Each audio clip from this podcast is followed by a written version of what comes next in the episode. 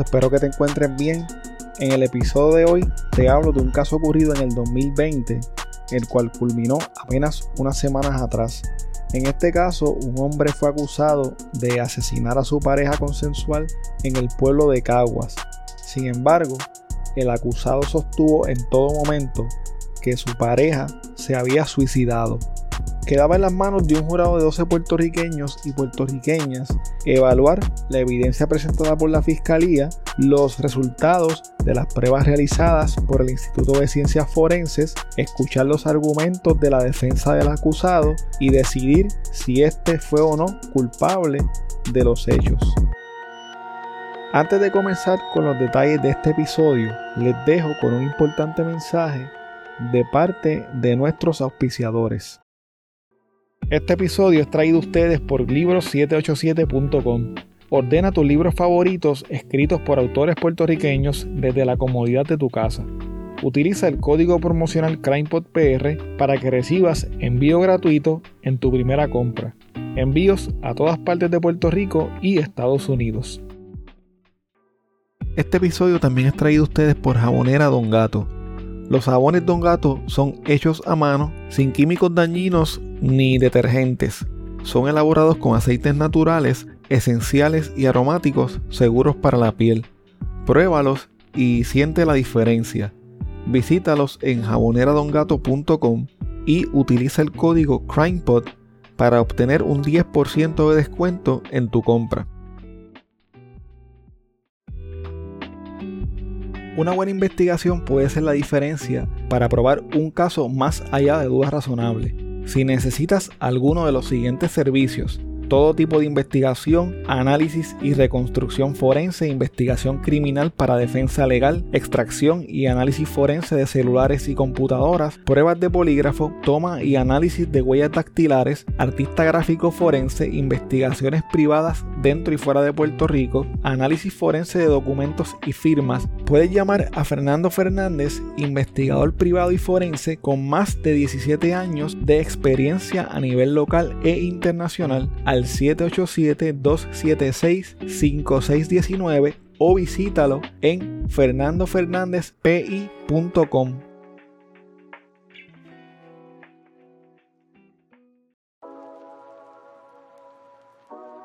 Si de casualidad estás cerca del área de Los Ángeles en California o estás planificando unas vacaciones para esa ciudad, tengo una recomendación para ti. Uno de nuestros Patreons tiene un Airbnb que es espectacular. Tienen que verlo. Lo mejor de todo es que los dueños de este lugar tan espectacular son puertorriqueños. Si mencionas a CrimePod, te dan un 10% de descuento en tu tarifa diaria. El enlace para que veas el lugar estará disponible en las notas de este episodio o me pueden escribir para más detalles.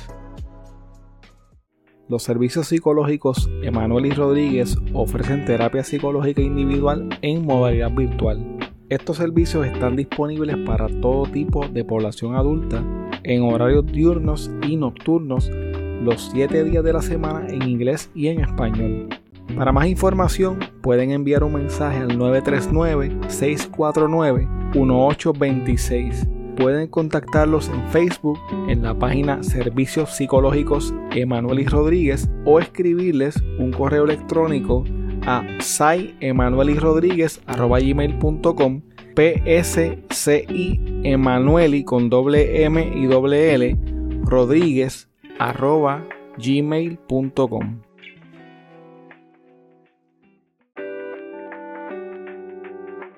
¿Estás buscando información sobre carros híbridos o eléctricos de la línea BMW? Roberto Cummings de Autogermana BMW puede ayudarte. Comunícate con él al 787-981-5380 para que obtengas la mejor oferta. Justicia Salarial es un grupo de trabajo que estudia las condiciones laborales de las personas que trabajan en la industria de restaurantes. Este grupo aboga para que todas las personas que trabajan en esta industria reciban salarios completos, dignos y mayores derechos. Sigue a Justicia Salarial en Instagram, Twitter y Facebook y apóyalos.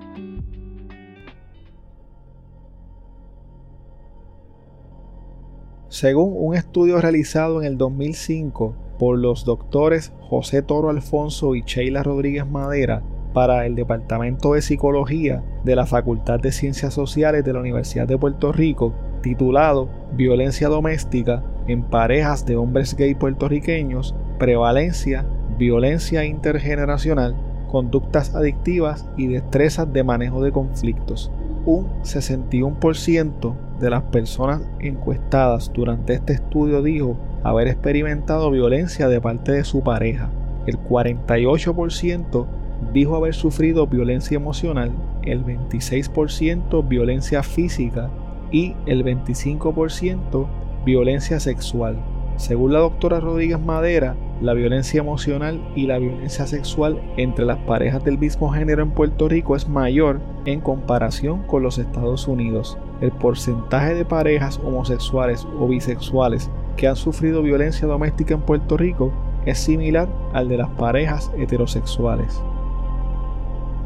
Obam López Santiago era un químico industrial de 40 años que contaba con más de 16 años de experiencia como auditor de control de calidad y desarrollo en la industria farmacéutica. Obam cursó un bachillerato en química industrial y una maestría en administración de empresas con especialidad en gestión estratégica y liderazgo de la Universidad de Puerto Rico. En el 2020, cuando ocurrieron los hechos de este caso, Oban trabajaba para la farmacéutica Vertex en Boston. Anteriormente había trabajado en Puerto Rico para las farmacéuticas Amgen, Johnson Johnson y Bristol Myers Squibb.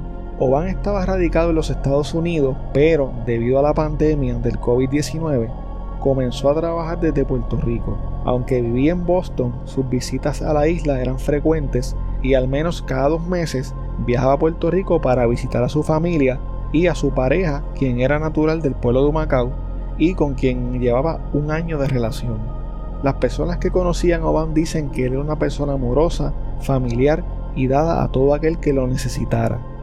Oban colaboraba con múltiples organizaciones para ayudar a niños necesitados y que daban apoyo a jóvenes de la comunidad LGBTQI que eran expulsados de sus hogares al ser rechazados por sus padres. Además de esto, también era ministro de la Iglesia Episcopal en Puerto Rico y se estaba preparando para ser ministro en Boston. El 22 de agosto del 2020, Obama y su pareja, Juan Lucas Martínez Ríos, de 34 años, estuvieron compartiendo en una fiesta en casa de unos vecinos. En algún momento dado, después de la medianoche, se fueron a su casa que estaba ubicada en la calle Campiña de la urbanización Hacienda San José en Caguas. A eso de las 2 de la mañana se recibió una llamada al servicio de emergencias 911. La persona que hizo la llamada fue Juan Lucas Martínez, quien le indicó al operador que su pareja, Obam, se había hecho unas heridas y se había suicidado. Según Juan Lucas Martínez, Obam se hizo dos heridas punzantes en el área del cuello que le provocaron la muerte. Pero para la familia de Obán, lo que pasó esa noche en Caguas no fue un suicidio, sino un vil y cruel asesinato. La hermana de Obán habló con el nuevo día e indicó que la noche de la fiesta él la estaba pasando muy bien cuando de repente a Juan Lucas Martínez le dio un arranque de celos por lo que se llevó a su hermano a la mala del lugar. Según ella indica, de camino a la casa Juan Lucas agredió a su hermano y cuando llegó a la residencia lo asesinó. Luego de la investigación hecha por parte de los agentes del Cuerpo de Investigaciones Criminales y del informe de la autopsia realizada en el Instituto de Ciencias Forenses, la Fiscalía de Caguas decidió radicarle cargos criminales por asesinato y ley de armas a Juan Lucas Martínez por la muerte de Oval López. Sin embargo, cuando Juan Lucas Martínez fue arrestado y acusado formalmente, un juez del Tribunal de Primera Instancia de Caguas no le encontró causa por los delitos de asesinato y ley de armas.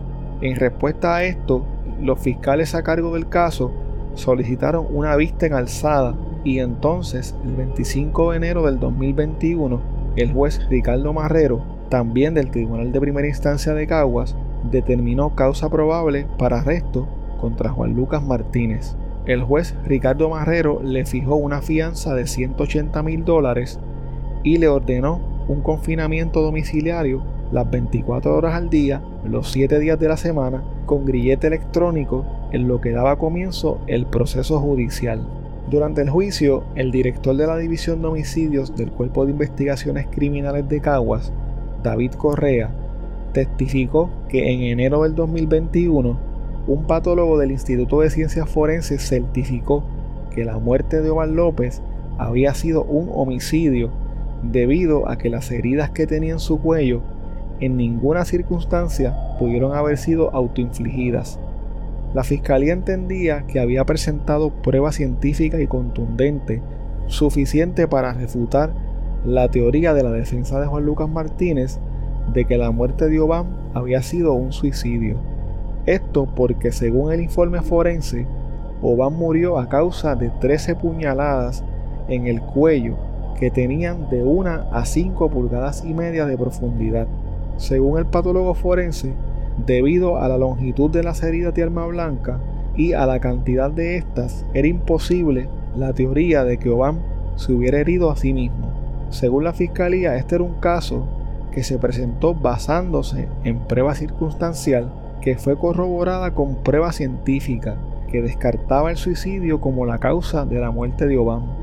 El Ministerio Público entendía que la prueba y los testimonios presentados durante el juicio apuntaban claramente a que Juan Lucas Martínez había sido el responsable de la muerte de Obal López. La fiscal Sulmari Alberio, quien llevó el caso, dijo que se pudo confirmar que las únicas dos personas que estaban en la casa cuando ocurrieron los hechos eran Oval López y Juan Lucas Martínez. Por lo tanto, si solo habían dos personas en la casa y una de ellas fue asesinada, como indicó el informe forense, Juan Lucas Martínez tenía que ser el responsable. Por su parte, el abogado de Juan Lucas Martínez, José A. Velázquez Grau, destacó que había prueba exculpatoria suficiente para convencer al jurado que su cliente era inocente. El abogado además señaló que, aunque el proceso contra su cliente se extendió por casi dos años, las pruebas de ADN le fueron entregadas justo antes del comienzo del juicio. El resultado de estas pruebas reveló que el ADN de Juan Lucas Martínez no se encontraba en el arma homicida. El abogado señaló además que según los videos de seguridad de la residencia, su cliente estaba fuera de la escena. El 3 de junio del 2022, el Tribunal Apelativo declaró no al lugar una solicitud de la defensa de Juan Lucas Martínez para que se desestimaran los cargos en contra de su cliente debido a que la evidencia de ADN constituía una prueba exculpatoria absoluta. El tribunal indicó que, aunque el análisis serológico que se le realizó a dos piezas de evidencia y al material levantado de las uñas de la víctima excluía al acusado, este resultado no implicaba que esta fuera una prueba exculpatoria absoluta. La razón de esta determinación por parte del tribunal apelativo era que el Ministerio Público alegaba que contaba con prueba adicional e independiente que establecía que Juan Lucas Martínez había asesinado a Obam López y que basándose en esa prueba deseaban continuar con el procesamiento criminal del acusado. El tribunal apelativo dejó en manos del tribunal de primera instancia y del jurado la evaluación de la totalidad de la prueba presentada por la fiscalía y el determinar si esta era o no exculpatoria para así poder alcanzar un veredicto justo. El 21 de octubre de este año, 2022, hace apenas poco menos de un mes, un jurado emitió un veredicto unánime ante la jueza Cirque Caraballo Nogueras en la sala 303 del Tribunal de Primera Instancia de Caguas. El veredicto del jurado determinó que Juan Lucas Martínez no era culpable de los delitos de asesinato en primer grado y de las violaciones a la ley de armas por el uso y portación de armas blancas con relación a la muerte de Obán López Santiago. Luego de escuchar el veredicto del jurado, la fiscal Sulmari Alberio se expresó diciendo que estaba en total desacuerdo con el veredicto del jurado y señaló que los miembros del jurado se tardaron menos de media hora en deliberar.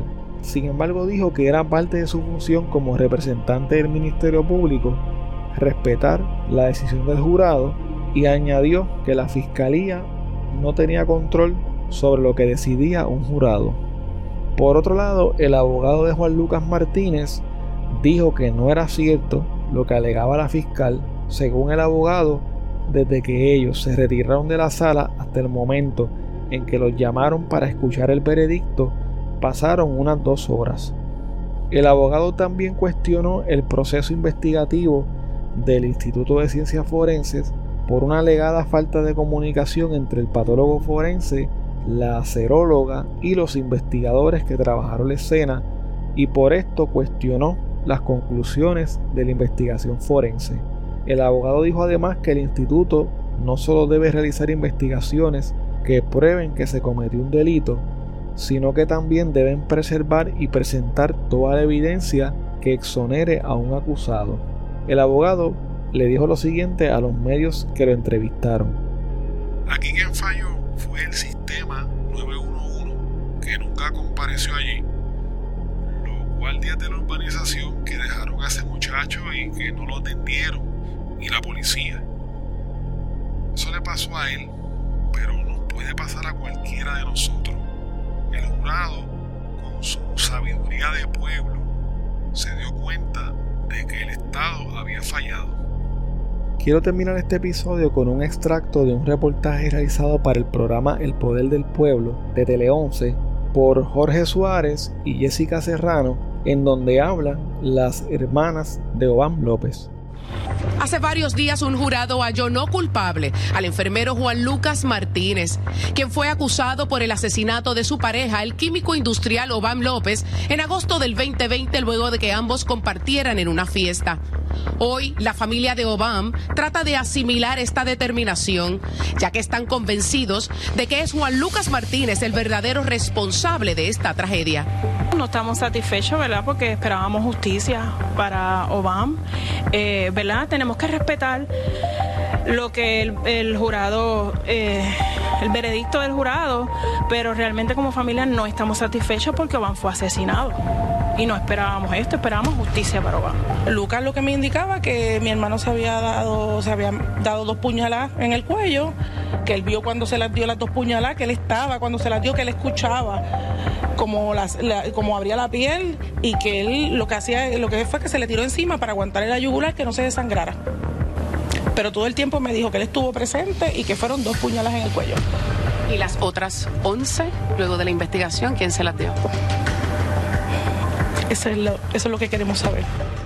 Tiene muchos planes con su familia, inclusive hasta con, el mismo acusado. Oban era una persona bien feliz. Era muy, muy, muy feliz no tenía ningún motivo. ¿En algún momento él le, les habló a ustedes sobre que tuviera miedo de Juan Lucas o les haya expresado algo de que Juan Lucas en algún momento lo haya amenazado de algo? Sí, en una ocasión nos mencionó que estaban trabajando, no sé qué se refería con trabajando, porque el santo de Lucas no quería que él estuviera con un hombre negro. Estando en mi casa, eh, Juan Lucas me dijo que él tenía mala suerte porque sus parejas se le suicidaban y que él tenía por no estar con un negro que no podía estar con un negro. Y yo en ese momento le digo, pues tú no puedes estar con él porque tú eres un ministro de la Eucaristía de tu iglesia y no pueden estar juntos.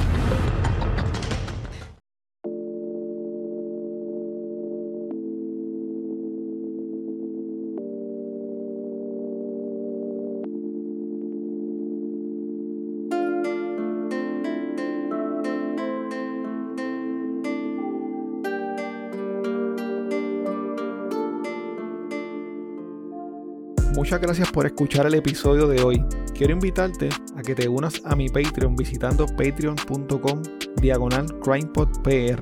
Así puedes apoyar este proyecto independiente y tener acceso a contenido exclusivo que utilizo para investigar los casos. Tu colaboración permite que este proyecto pueda seguir semana tras semana reseñando temas como los que acabas de escuchar en el día de hoy. Si tienes un negocio propio o un producto o eres parte de alguna empresa que le gustaría anunciarse en este espacio, puedes comunicarte conmigo a través de correo electrónico a crimepodpr.outlook.com o a través de cualquiera de las redes sociales.